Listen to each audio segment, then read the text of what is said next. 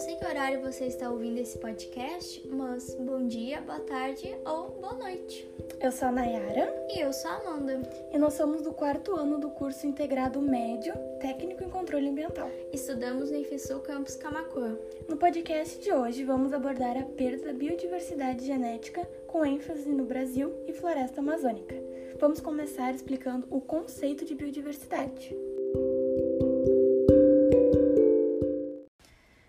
Importância da diversidade genética para nós, enquanto sociedade, é a caracterização do que nos difere dos nossos parentes próximos. É a variedade dos diferentes pares de alelos de cada indivíduo. E na natureza é o que faz com que cada organismo seja único, formando um ecossistema rico em fauna e flora.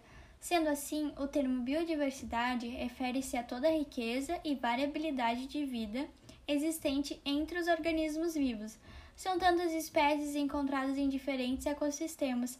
Se o clima é árido, úmido, se é uma área aberta ou fechada, se o terreno é plano, com depressões, se a temperatura está quente ou fria. Enfim, são muitas as espécies em cada lugar do mundo. O Brasil é considerado o país da megadiversidade. 20% das espécies conhecidas no mundo estão aqui. A Amazônia, considerada a maior floresta tropical do mundo, é conhecida por abrigar os mais diversos tipos de animais e microorganismos, sendo o lar da mais rica e variada biodiversidade. Em 1996, segundo Helene Marcondes, ao mesmo tempo em que novas espécies vão surgindo em resposta às modificações do ambiente, outras já existentes vão desaparecendo por inadequação e outras modificações. Podemos usar de exemplo a Amazônia, por ser muito extensa, é provável que existam seres vivos ainda não descobertos, bem como não podemos especificar o número exato de espécies existentes. Se o desmatamento e as queimadas não diminuírem, esses organismos serão extintos sem nem terem sido descobertos. Mas afinal, a extinção é um problema? A extinção natural de uma espécie em si não deve ser interpretada como um evento negativo ou positivo, mas sim ser considerada uma expressão da evolução biológica. Porém, isso acaba sendo um problema quando a taxa de extinção não é considerada natural. Em 2012, Barbieri falou que, abre aspas, com acelerada marcha de extinção, há uma limitação dos processos evolutivos para adaptação às mudanças climáticas em curso, sobretudo aquelas resultantes do aquecimento global e da destruição da camada de ozônio. As consequências são imprevisíveis, mas certamente serão catastróficas e poderão comprometer a manutenção da biodiversidade, em que se inclui a própria espécie humana. Fecha aspas. As principais causas da grande perda da biodiversidade estão relacionadas com mudanças de temperatura, inserção de espécies exóticas, proliferação de pragas, poluição, exploração excessiva dos recursos naturais e, como foco principal do podcast, o desmatamento. O desmatamento é a principal causa da perda da biodiversidade na floresta amazônica. Raramente traz benefícios para a população rural, gerando pobreza, conflitos sociais e agrários. Agora, falando um pouco da área agrária, podemos ressaltar que a cada plantação o solo já perde um pouco da capacidade de fornecer nutrientes. Imaginem em um local que não há reposição dos mesmos, apenas a retirada deles. Bom, o desmatamento em si leva ao desgaste do solo e dos recursos hídricos, além de abrir a região para a expansão de incêndios de grandes proporções. Fator esse que chamou atenção em agosto de 2019, por somarem quase 31 mil focos. No entanto, dados do Ministério do Meio Ambiente apontam que de 2003 a 2006 foram registrados uma média de 24 mil focos de incêndios florestais por ano em toda a região amazônica.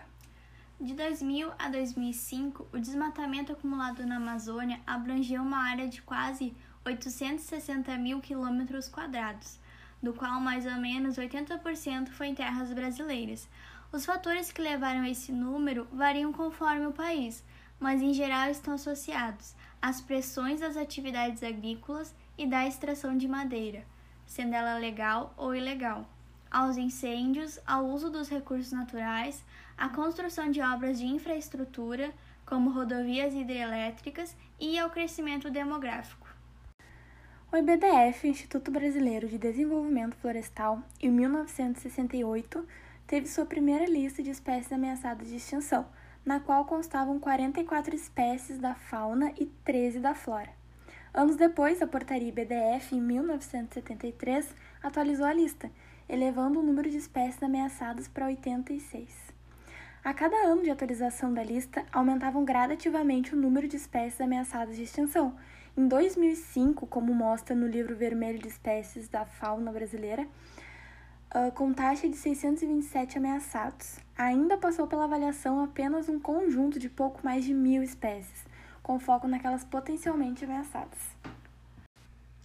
Para a última edição, o Instituto Chico Mendes de Conservação da Biodiversidade coordenou a avaliação das espécies da fauna, pela primeira vez avaliando o risco de extinção de todos os vertebrados com ocorrência no país, e de um grupo selecionado de invertebrados, esse foi o maior esforço para avaliar o risco de extinção de espécies da fauna de um país, e os resultados serviram de subsídio para a publicação das listas atuais pelo Ministério do Meio Ambiente no final de 2014, com taxa de 1.173 ameaçados de extinção.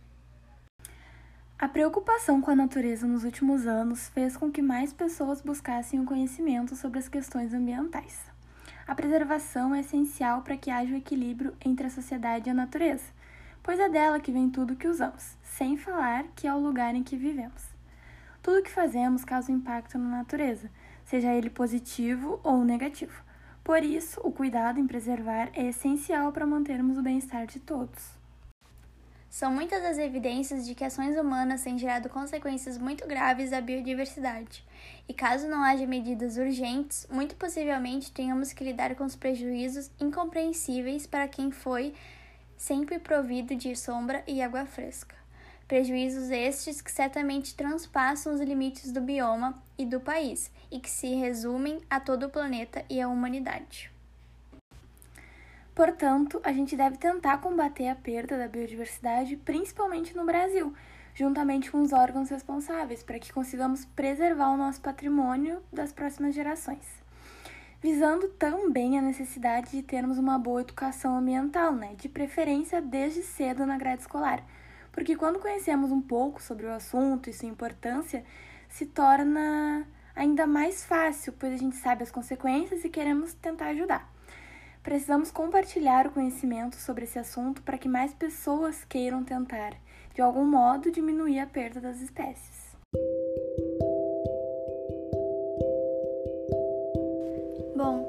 Obrigada por ter escutado até agora. Se você gostou, indique o podcast para um amigo e venha fazer parte desse grupo de pessoas que buscam equilíbrio entre a sociedade e a natureza.